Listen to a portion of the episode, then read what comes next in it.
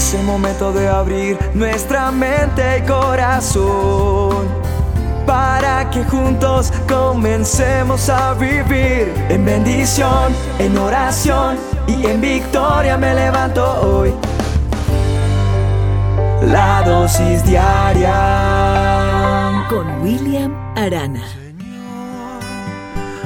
Cuando entraron al estudio del abuelo para recoger sus cosas, el niño le pregunta a su mamá, ¿y todas esas medallas, mamita, por qué? Ah, esas eran las medallas de tu abuelo, le responde la mamá. El niño se acerca a la pared donde habían colgadas no menos de 30 medallas, pero se da cuenta de algo, que todas estas medallas eran de segundo lugar o de participación. Y el niño le vuelve a preguntar a su mamita, ¿y el abuelo nunca ganó nada, mamá?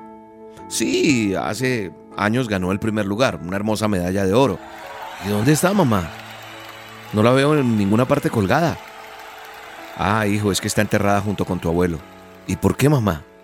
Porque desde que la ganó, tu abuelo nunca se la quitó de su pecho.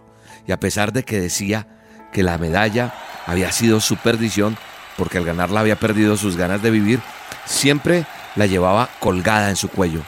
Y por eso tu tía y yo decidimos enterrarla con él.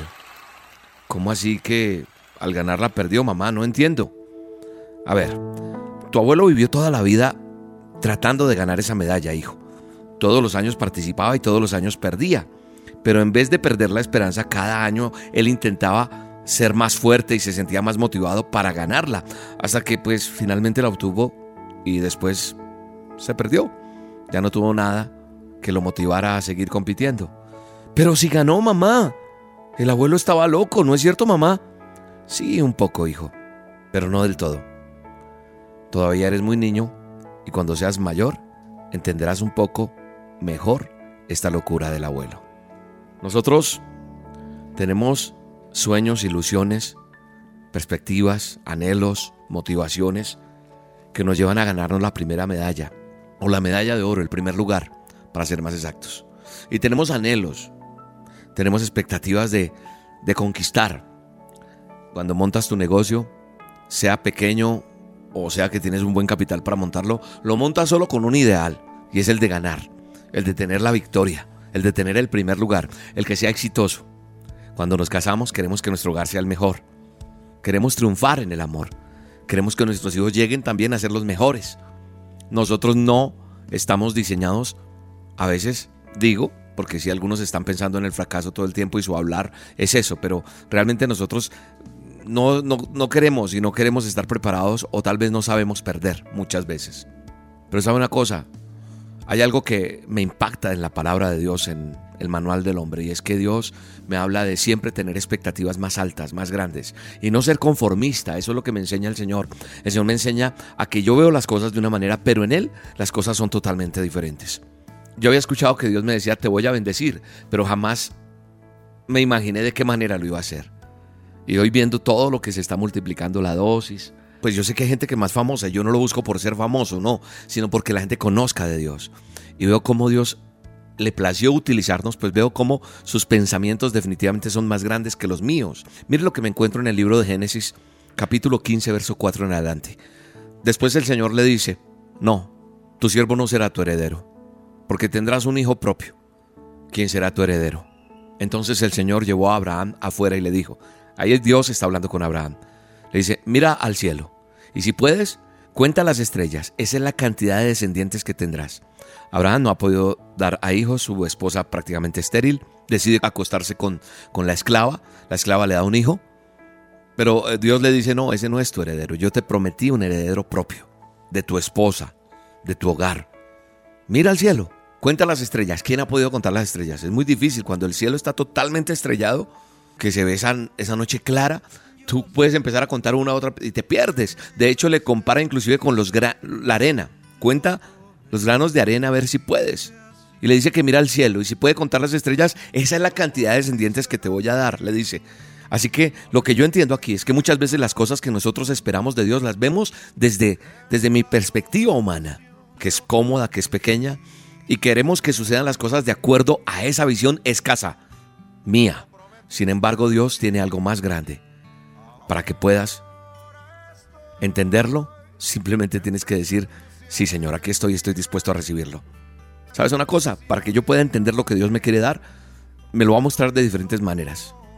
Y hará que, que vea las cosas que Él ha hecho en otros tal vez, para que nosotros empezamos a comprender qué es lo que Él quiere hacer con nosotros. Y Él va a hacer que tú veas otras cosas parecidas, una empresa, hogar, tus hijos, tus sueños, tu ministerio, no sé. Y Él va a ver, Él va a empezar a mostrarte a ti qué es lo que quiere hacer contigo. Y que lo que quiere hacer contigo y con cada uno de nosotros no es cualquier cosa, es algo grandioso. Tal vez te has conformado con el lugar donde vives, tal vez te has conformado como estás viviendo en tu relación de pareja, en tu empresa, con tu negocio, con tu perspectiva de estudio, no sé. Pero hoy Dios te está desafiando. Inclusive tu ministerio, lo has visto ahí y ahí se quedó. Hoy Dios te desafía a través de esta dosis a que abras tus ojos para que veas que hay más, que esperas tal vez un empleo común, pero el Señor te muestra que puedes llegar inclusive a ser el gerente de esa empresa o el dueño de tu propia empresa. Pero si soy solo el mensajero, no importa. Puede que comiences a ver como muchos han llegado así lejos y te ponga delante todo esto para que veas lo grande que Él puede hacer contigo. Debes limpiarte los ojos como cuando las gafas se empañan, se ensucian, entonces no puedo ver. Debo ampliar mi visión. Tengo que aprender a ver por fe el lugar donde Dios me quiere poner, el lugar donde Dios te va a llevar. Si lo crees, di amén. Y cierra tus ojos conmigo y dile, Dios, gracias, gracias Señor. Gracias porque tú me prometiste que ibas a bendecirme. Tú me dijiste y te bendeciré y yo lo recibo en el nombre de Jesús. Amén y amén. Te bendigo en el nombre de Jesús. Ojo, no te quedes con esta dosis. Tienes que darla a muchos, porque muchos tienen que conocer lo que Dios tiene para ellos también. Dios te bendiga. Y hoy nos levantamos adorando y creyendo. Recibimos aquello que has preparado